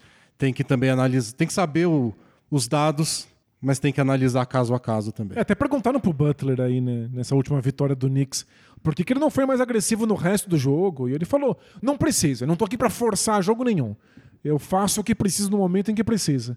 E daí, ele tá sempre poupando energia, a não ser que estritamente necessário. Ou seja, ele sentiu que naquele primeiro quarto contra o Bucks precisava. Exatamente. E aí por isso que ele Se ele não sente isso, ele tá lá guardando bateria. Mas não sei não, o Knicks não tá botando muito, não tá botando muita fé neles. Nos jogos em Miami eles foram tão mal, sei lá. Na temporada regular eles foram bem fora de casa, né? Até proporcionalmente melhor do que os jogos em casa. É verdade. Mas sei lá. Acho que o Heat tem bem mais chances de fechar essa série aí que o Knicks conseguir uma virada. É, seria até uma história bem legal o Knicks conseguir chegar numa, numa final. Ele era um time tão desacreditado há duas temporadas atrás, mas me parece que o Heat está no controle e que a gente vai ter que fazer aí um- uma autoanálise de por que, que todo mundo deixou o Heat escapulir nas nossas previsões e análises, né? E posso fazer um. A gente tem que fazer isso, porque o time que a gente tá vendo agora é o time da temporada passada, que foi a melhor campanha do leste, chegou na final de conferência e por um arremesso não bateu o Boston Celtics. E a gente fez os nossos nossas apostas, inclusive, lá na KTO, nossa parceira, de como é que os times iam se classificar antes da temporada começar, e a gente chutou o hit bem alto. Era o que a gente esperava. Assim que eles engasgaram a temporada regular, a gente já desistiu É, deles tipo, ah, imediatamente. não, não é tudo isso. A gente, acho que a gente não acredita muito no elenco também, então. É, é, acho que é poder dos Poelstra, né? Ele é, ele é tão bom que o elenco não é tão necessário. É, dito isso, sobre o elenco do Hit, tem uma coisa que tá me incomodando. A gente não tem falado muito do Tyler Hero. Porque o time tá jogando bem mesmo sem ele. Isso. A gente fala do desfalque quando perde, né? Porque ah, fez falta. Eu tô achando que tá ajudando muito o Spolstra. Não é que ele não tá fazendo falta. Eu acho que ele tá livrando a barra do Spolstra tanto essa lesão do Tyler Hero. Faz sentido. Eu lembro de um vídeo da prancheta que a gente fez para os assinantes, que era um jogo contra o Sixers, se eu não me engano. E o Sixers virou contra o Heat no, quarto, no último quarto. Eu não lembro se é dessa temporada ou temporada passada. Mas eu, eu separei os lances para analisar na prancheta, porque, sei lá, dos 14 arremessos, sei lá, que o Sixers fez naquele período, 13 eram atacando o Tyler Hero. Defensivamente, ele é sempre, sempre, sem exceção, o elo mais fraco. Você dá um caminho pro adversário atacar o hit. E envolve o Tyler Hero na jogada. Força a troca de marcação, ou sei lá o que, envolve o cara que ele tá marcando num corta-luz. É, é- é tipo um mapa de como pontuar no Miami Heat. E olha, é, encaixa com uma coisa. A temporada regular, o Heat marcou muito menos por zona do que tá marcando agora nos playoffs. E o Tyler Hero é muito fraco marcando por zona. Muito atrapalhado pra isso. E então eu acho que. Só qual é o problema? Sem o Tyler Hero, você pede um poder de fogo enorme. Só que aí a gente tá vendo, nesse último mês, o Struz tá jogando muito, o Caleb Martin tá atacando a cesta como se fosse a praia dele há 10 anos. É, que, o- é o tipo de elenco que joga muito bem com funções muito limitadas, arremessando só quando tá livre. É quando você olha o elenco, você não bota muita fé, você se sente meio que obrigado a dar a bola na mão do Tyler Hero porque ele inventa arremessos. Mas se ele não tá inventando esse arremesso, o resto do elenco tem oportunidade pra mostrar que era melhor do que a gente imaginava. Então, quando o, o Struz, acho que o Struz está sendo o principal, mas o Struz, o Gabe Vincent, o Kyle Lowry, que também não foi bem na temporada regular, estão jogando bem, eles fazem a função de pontuar, não do mesmo jeito, mas a pontuação do Tyler Hero e defendem melhor. Você não precisa ficar fazendo mil ajustes porque precisam proteger o Tyler Hero, que matchup a gente encontra o Tyler Hero. Nossa, acho que está livrando uma barra, ajudando tanto o Spolstra. É que Eu, eu- eu co- comprei a sua, a sua tese. Faz É, muito sentido. E eu não gosto muito de bater no, ca- no desfalque. Não precisamos dele. Precisa. Precisou no jogo passado, que ninguém acertava uma bola de três. Quantas vezes na temporada o time tava lá engasgando o ataque, o Tyler Hero fala, beleza, eu faço 15 pontos seguidos. É que nos playoffs, sei lá, a galera resolveu acertar arremesso. Aí a gente não lembra dessa parte. É, mas é que talvez o Tyler Hill esteja envolvido nisso também. No fato de que o resto do elenco tá acertando bolas de três. Porque é outro tipo de bola de três que o Hit gera quando o Tyler Hero não tá segurando a bola e fazendo corta-luz. Ele não é um bom passador, né? Não, ele é um finalizador. Ah, mas não sei. Ah, Dá eu, pra ter acertado mais bola de três também na temporada regular, eu mas pelo amor de Deus. tanto da sua tese que eu tô disposto a botar toda a culpa no Tyler Hero. Boa. Desculpa aí, Tyler. Fora Tyler Hero. É isso. Vai ser trocado aí no dia do draft pra uma escolha de segunda rodada qualquer. Manda, manda pro Rockets. É, Eu não ligo, não. não, não é tudo isso. É só que taticamente tem, tem, Tem suas vantagens. tem suas vantagens. É, isso que eu quero dizer. Boa, perfeito. Vamos pra maldição bola presa KTO antes da gente responder perguntas no Both Things Play Hard? Bora. A gente tem que ser criativo só, Danilo, porque os jogos de hoje a gente já postou. Na semana passada a gente fez umas apostas a longo prazo aí que. É que a KTO tá patrocinando o nosso resumo da rodada É. diário. Todo dia lá no YouTube, lá pela hora do almoço, a gente faz essa análise da rodada da noite anterior. As que não deram errado não valeram ainda. Que é tipo MVP de final de conferência. Isso, coisas de longuíssima duração. É. O que a gente pode pegar é dos jogos de hoje também, porém fazer uma individual. Então, é que, sabe que eu tô curioso, que eu queria que você me respondesse essa dúvida, na Hum. verdade? Diga. Em como é que estão aí os favoritos pra ganhar o título nesse momento? Ah, posso ver. Porque a gente já tá caminhando aí pras finais de conferência. Da última vez que a gente tinha visto era o Celtics, lembra? Sim? Agora é o Denver Nuggets, que paga quatro mangos Uau! para quatro aposta- reais apostado, seguido pelos Sixers, pagando 4,30. É que eu fui avisado lá no Twitter que o Sixers tinha passado à frente em algum momento aí nos últimos Ah, dias. pode ser, mas o Nuggets está agora na frente, seguido dos Sixers, depois do Celtics. Pra KTO é a final da NBA rolando aí. Final antecipada, É. Celtics e Sixers. E depois o Lakers pagando 5 e depois o Warriors pagando 9,40. Nossa, é muito azarão nesse momento. Deu até vontade. De apostar no Warriors? É. Você, como torcedor do Lakers. Mas já se o Lakers for perder, é bom que o Warriors vá lá e ganhe tudo, né? Por favor. Não Faz vai sentido. me tomar um 4x0 aí na final de conferência. Não é um argumento ruim. E eu, como uma pessoa muito empática, eu quero te dar a chance de ter uma alegria, mesmo se o Lakers for eliminado. Que vai ser a alegria de ver muito dinheiro entrando com essa aposta da KTO. É, mas não sei. Vai lá, pode Apostar pôr. já no campeão hoje, parece tão errado. Não, pode pôr, põe, um- põe um dinheirinho no Warriors. Só porque Um real. se o Lakers vence e você perde esse dinheiro, você não vai nem ligar, não é? Agora, se o Lakers perde e o Warriors é campeão e você ganha um trocado, você não vai ah, tomar um bom sorvete pra afogar eu, eu essas apostei mágoas? um real, vai nove. Não compra mais sorvete. Só o sorvete da Morinha. Por que não pôs três? Ah, por quê? É o campeão. Já nem acabou semifinal de conferência. Parece errado. Tênis. São três reais. Mas eu quero fazer outra aposta também. Uma outra aposta de dois reais, é isso? Isso. Legal. Eu pensei que podia fazer uma combinada no jogo de hoje. Tá, vamos lá, vamos lá. Nessas de vai fazer X pontos. Ou a do Sixers e Celtics ou Suns e... Pegar do Suns, né? Vamos. É, Suns e Nuggets, porque é a, é a série dos números gigantes. Então a gente vai criar uma aposta. E a KTO tá dando pro Jokic 30 pontos. Vai ser mais ou menos de 30 Mais, pontos. mais, mais. E o Booker? É, deixa eu achar o Jokic aqui de novo. O Booker tá em 32,5. Mais, mais, mais, mais. E o Duran em 30. Mais, mais, mais. Muito fácil essa. Aí se a gente apostar os dois, a gente ganha 10,50. Legal. Por mim, tudo bem. É bom que seja um espetáculo ofensivo esse negócio aí, É o que viu? eu tô esperando. Eu quero ser entretido. É isso aí. Vamos pro Both Things Play Hard? Bora! Are we having fun yet? Both teams play hard. Both teams play hard. It's not supposed to be easy. I mean, listen, we talking about practice. Not a game, not a game, not a game. We talking about practice. I want some nasty. Both teams play hard. Both teams play hard. God bless and good night. A primeira pergunta, Danilo, é do estatístico desocupado. Com a quantidade de dados que tem hoje pra você pegar na internet. É, como é que você vai morrer de tédio? Como é que você vai ser desocupado e estatístico? Ele fala assim: fala D&D maravilhindo. Beleza? Beleza.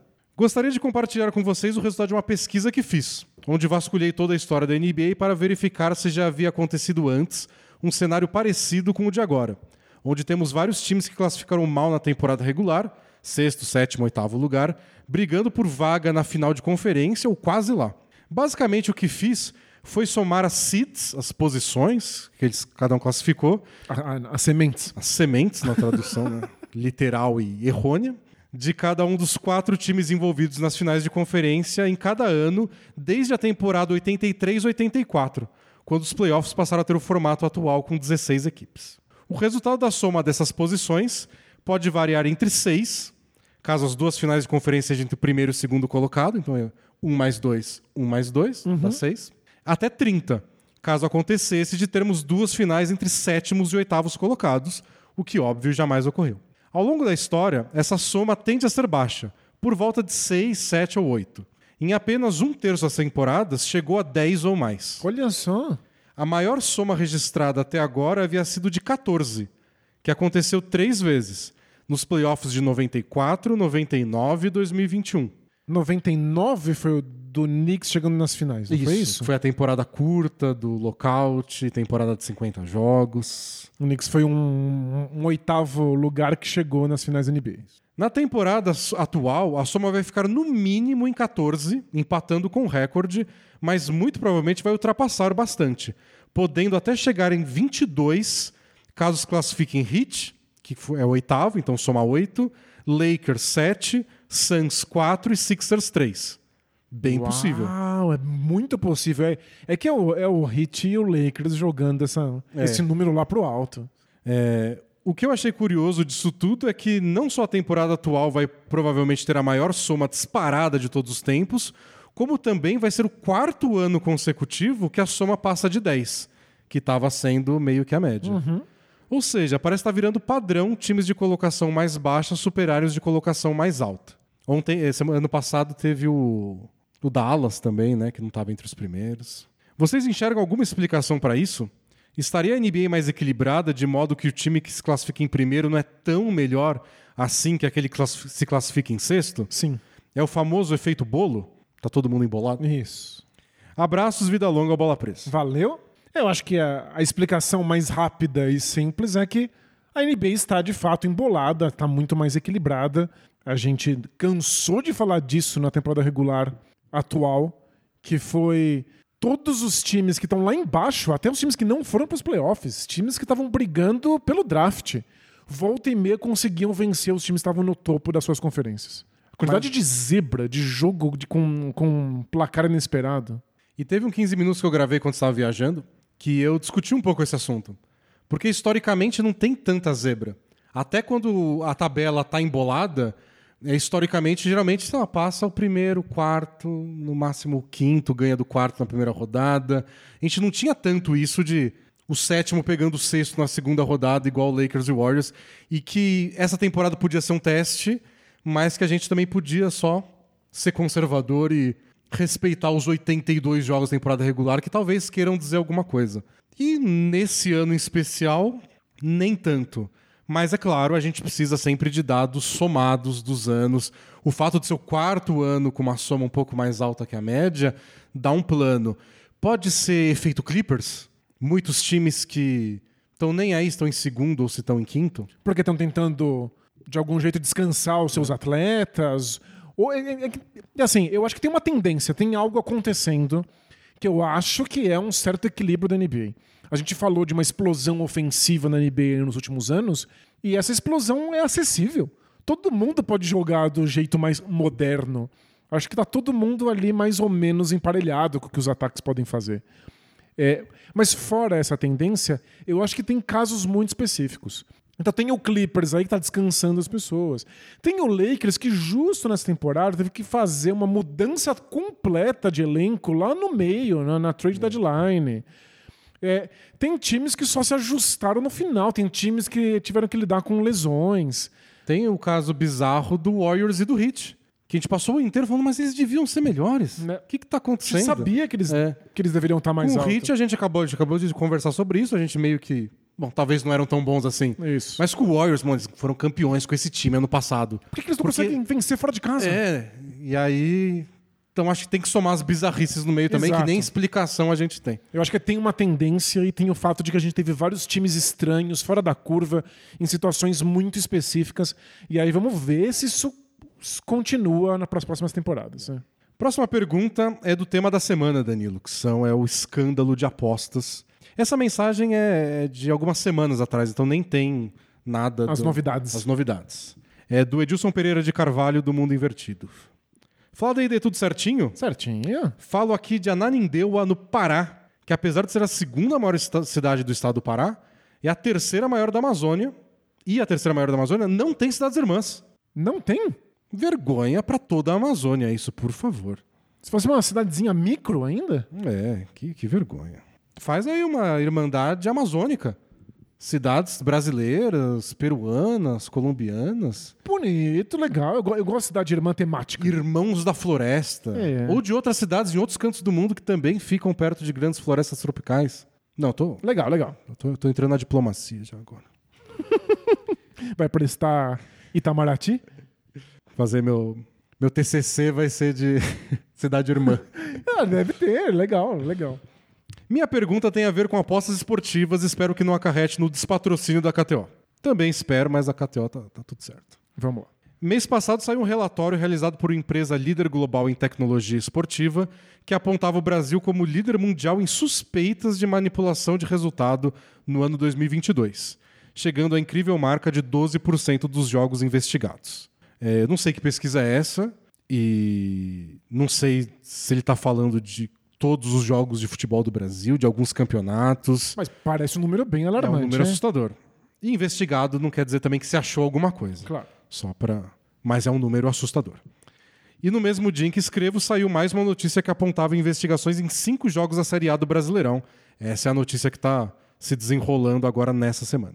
Minha pergunta é: como lidar de forma saudável, se é que ele existe, com o boom de sites de apostas esportivas, sem permitir que elas atrapalhem o andamento normal dos campeonatos profissionais aqui no Brasil? Como conciliar o direito de as pessoas gastarem seu dinheiro em apostas e a necessidade de garantir lisura dos esportes?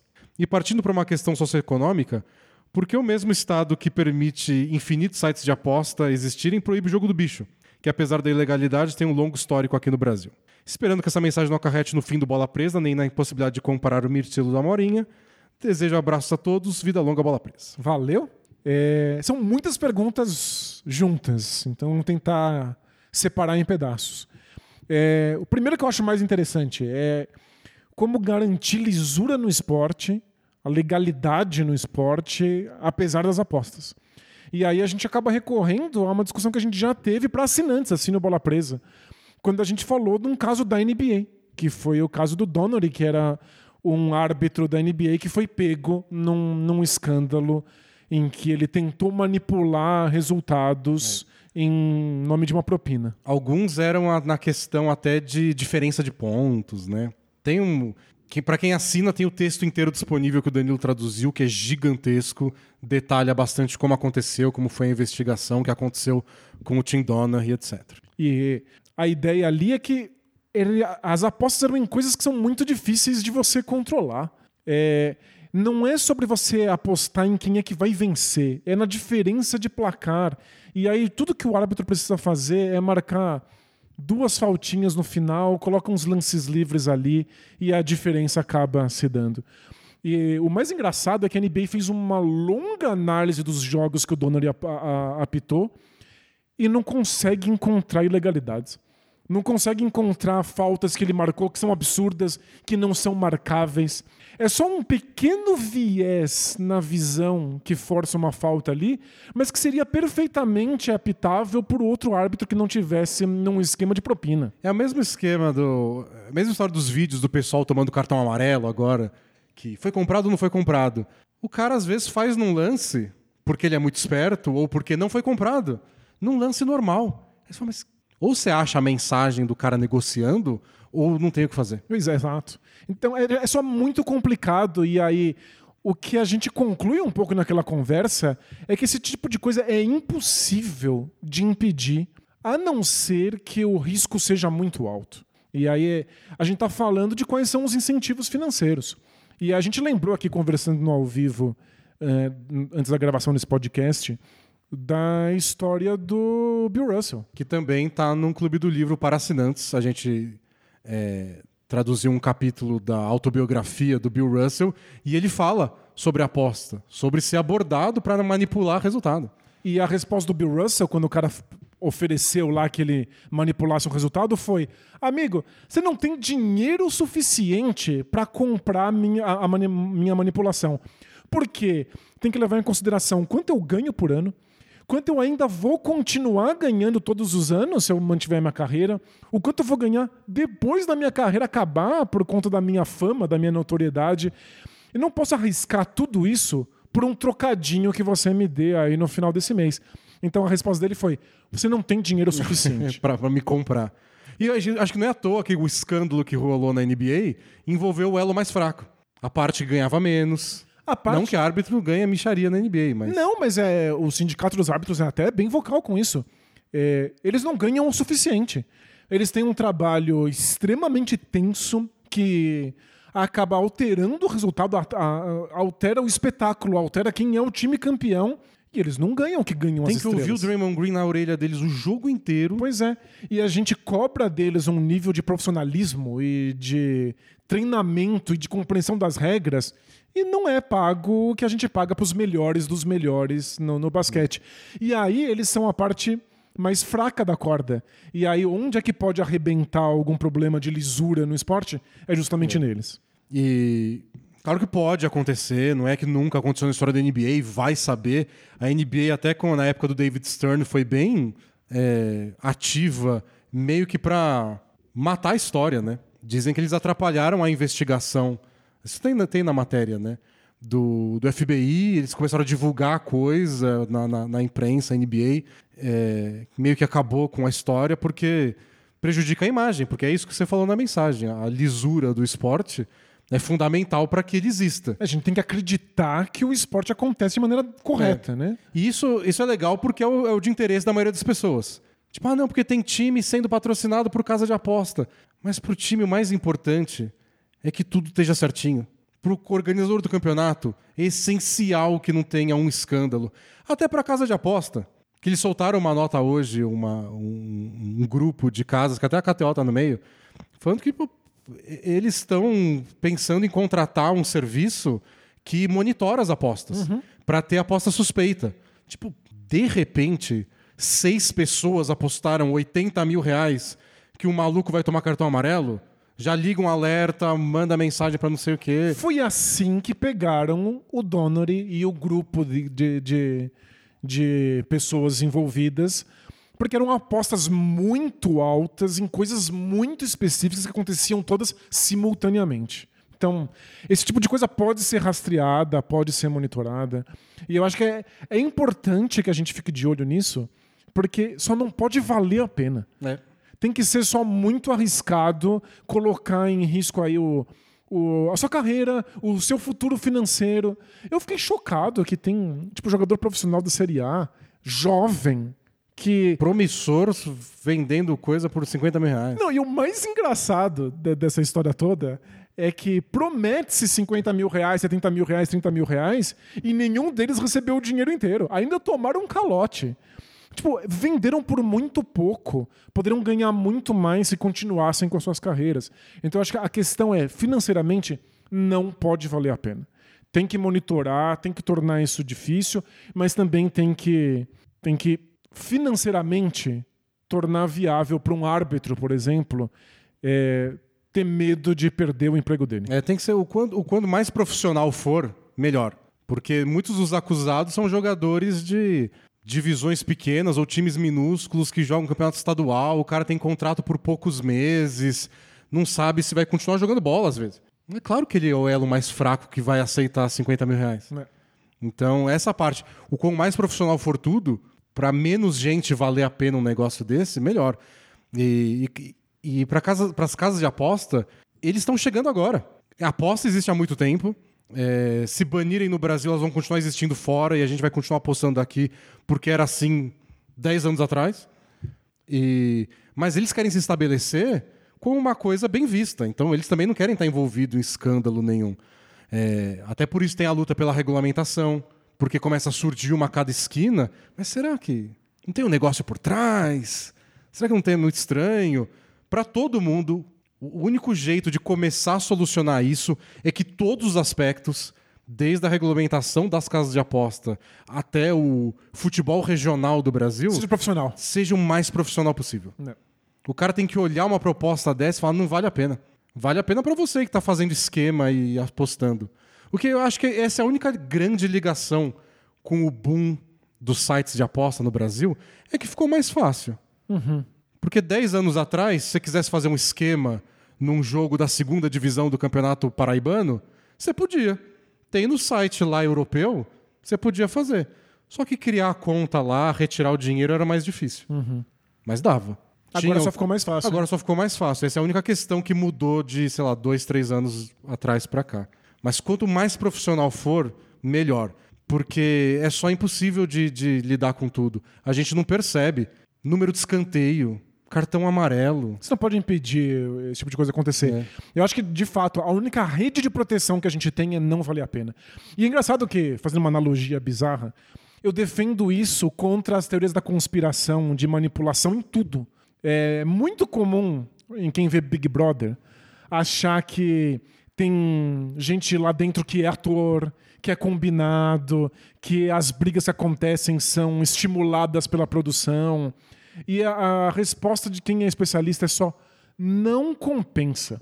Um participante que dedure isso em algum momento da vida, você destrói a credibilidade de um programa que tem renda milionária. É, tipo, você vai ter que pagar as pessoas, o silêncio das pessoas pro resto da vida, né? Pois é, né, o programa rende centenas de milhões de reais.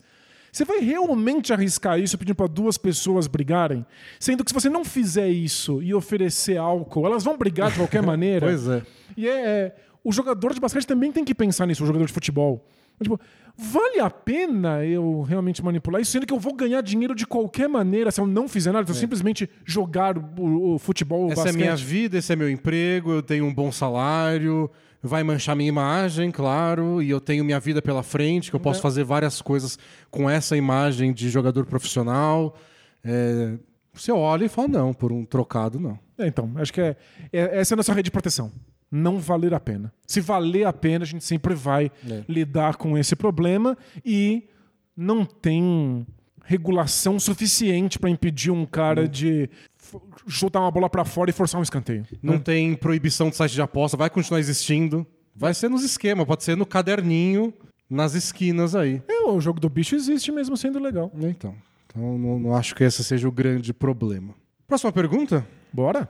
Tá faltando uma coisa aqui, né? A gente falou de basquete, de números, de apostas. Amor.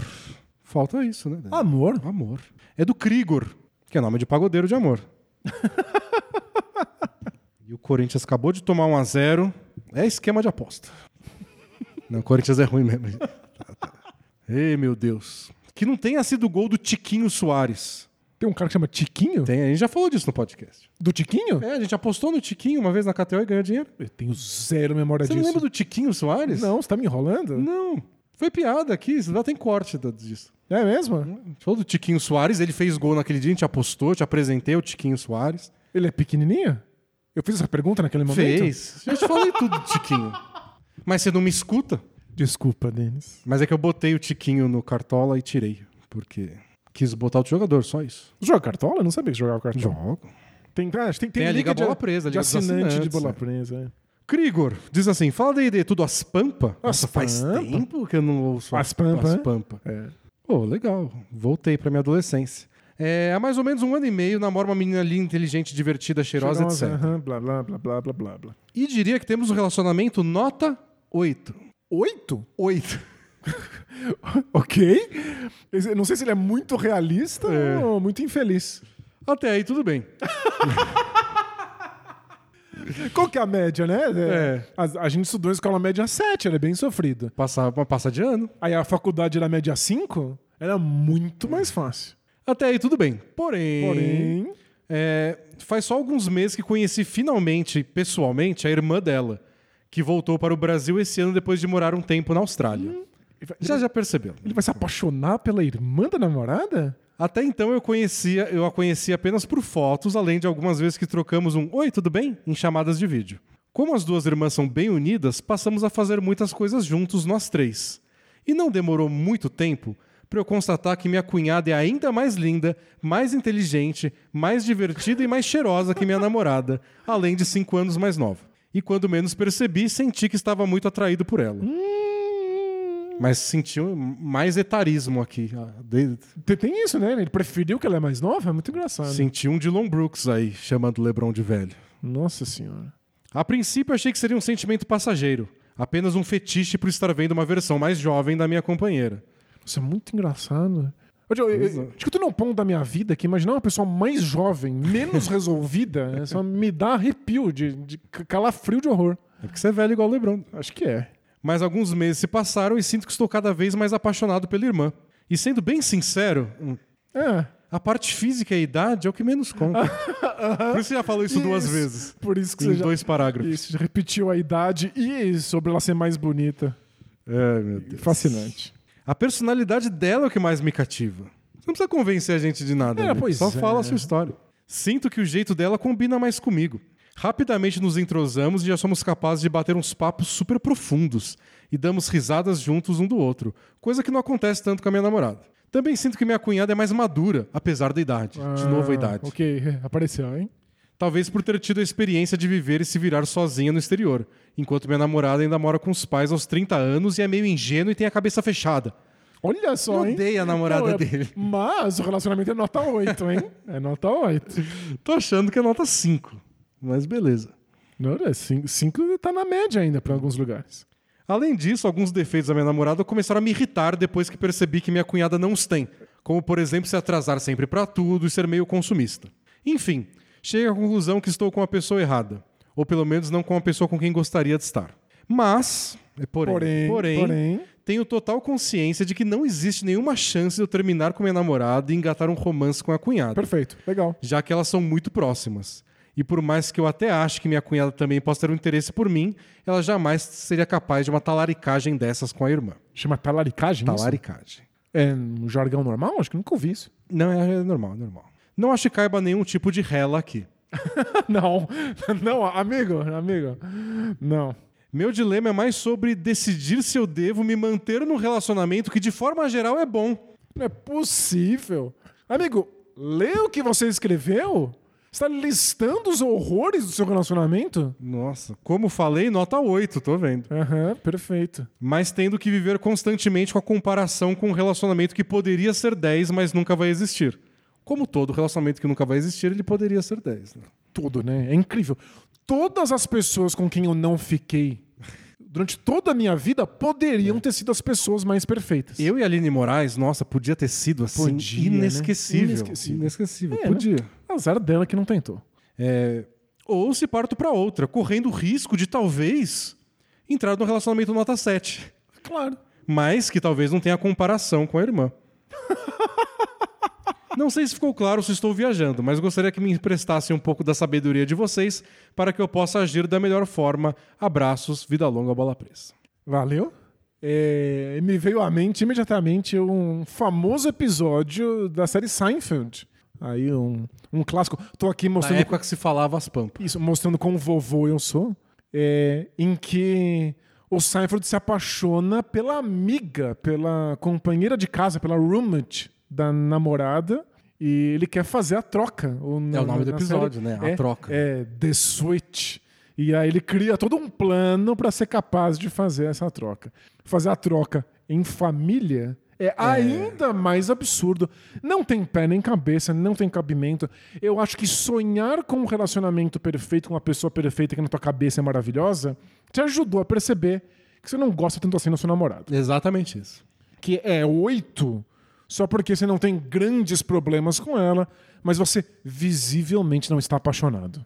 E convive com as duas juntas e dá mais risada com a outra. Acho que só fica. Só evidenciou que nota 8, na verdade, não é tão 8 assim. Não. Só termina. É que sabe não que- sei. Às vezes você não tem uma reclamação gigantesca e aí você dá oito. Mas você percebe que não tem tanta intimidade, não tem tanta química, não tem tanta risada, não tem tanto desejo.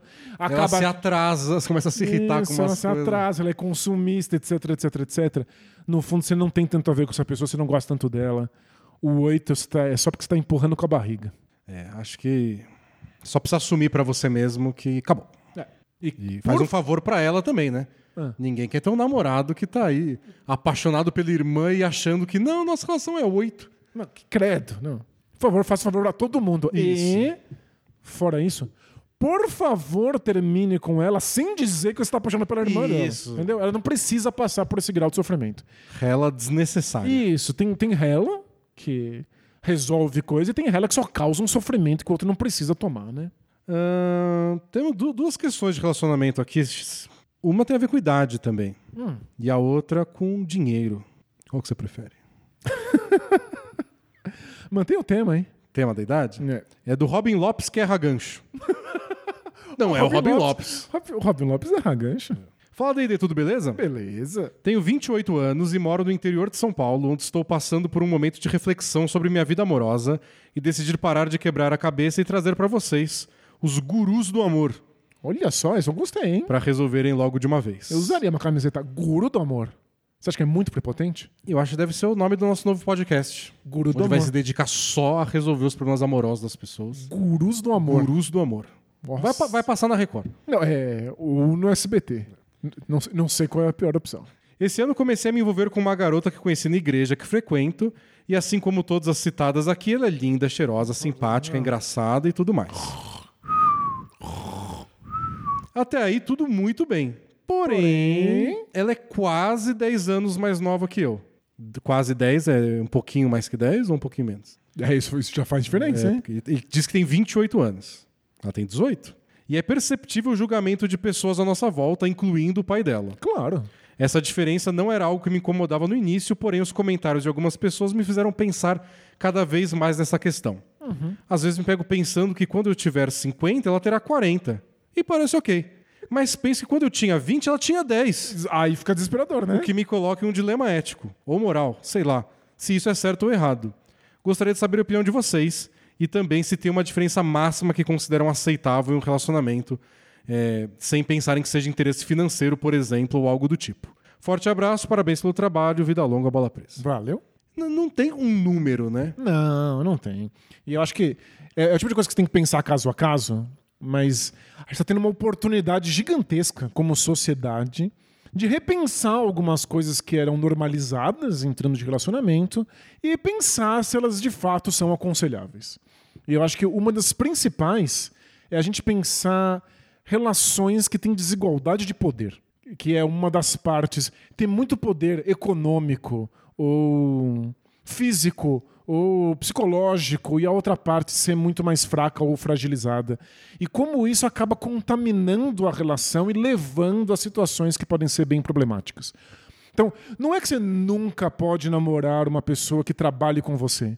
Mas a gente precisa considerar se não tem uma desigualdade de poder muito grande, se a pessoa não está numa situação bem complicada. O, o caso do Emil Doca no Celtics, que acabou namorando uma funcionária e parecia consensual, os dois queriam. É que depois surgiu a notícia meio que desmentindo a ideia do consensual, mas também não lembro se cravaram isso depois. A gente não tem tantas Mas a, informações. mas a notícia inicial, quando ele foi afastado, é que era um casamento consensual.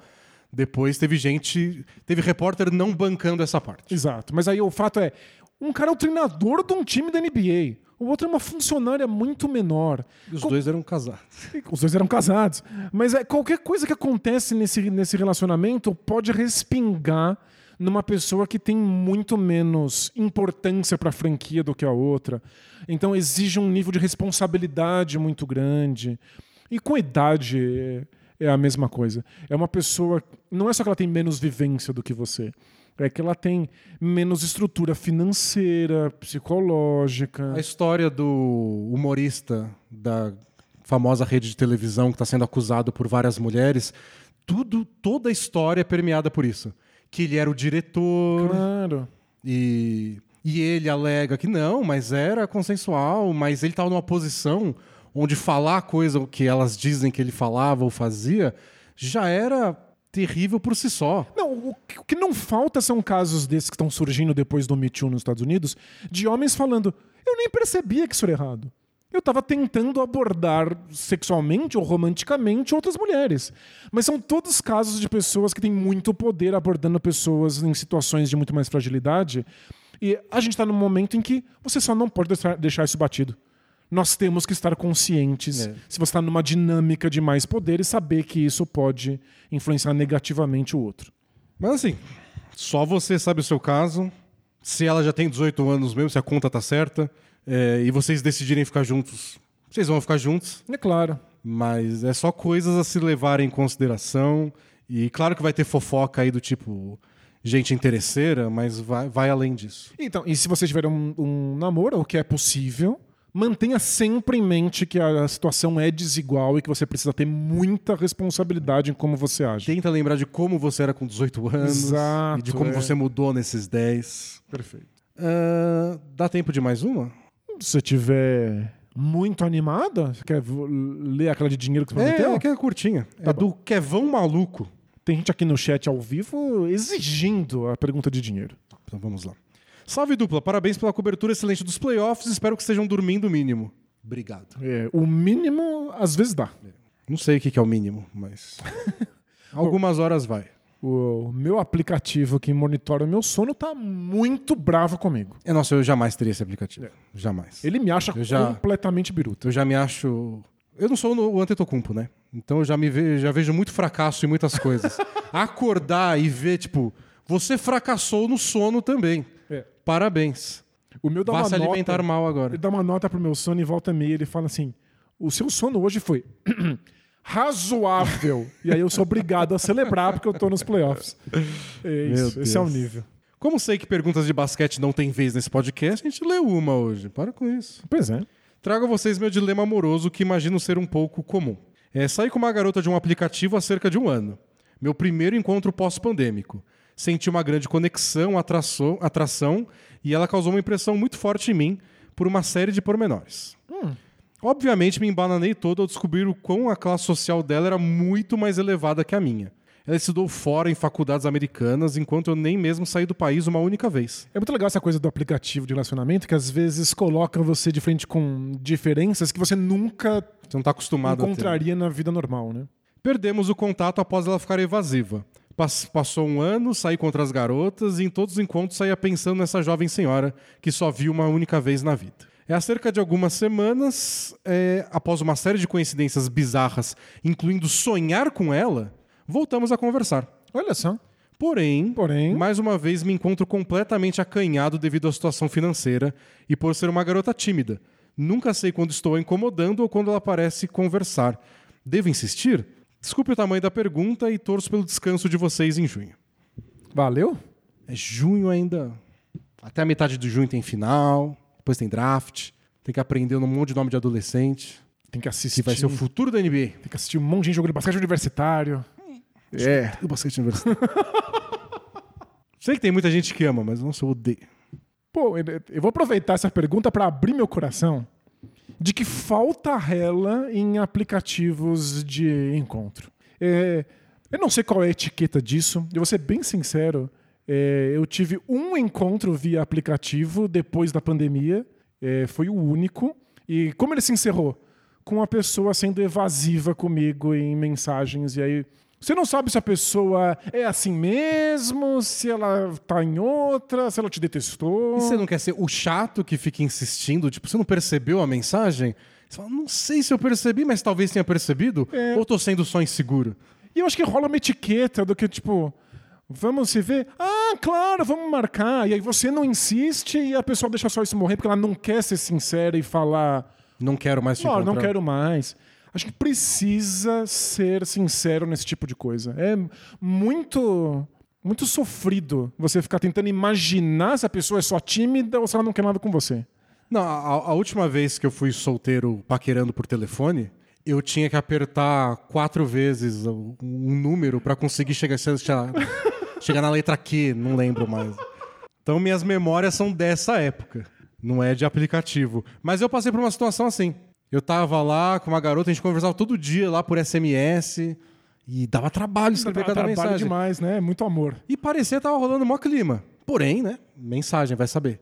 Não, e, E- SMS. E aí eu tentava marcar alguma coisa, ah, essa semana não posso, essa semana não sei o que, essa semana aquilo.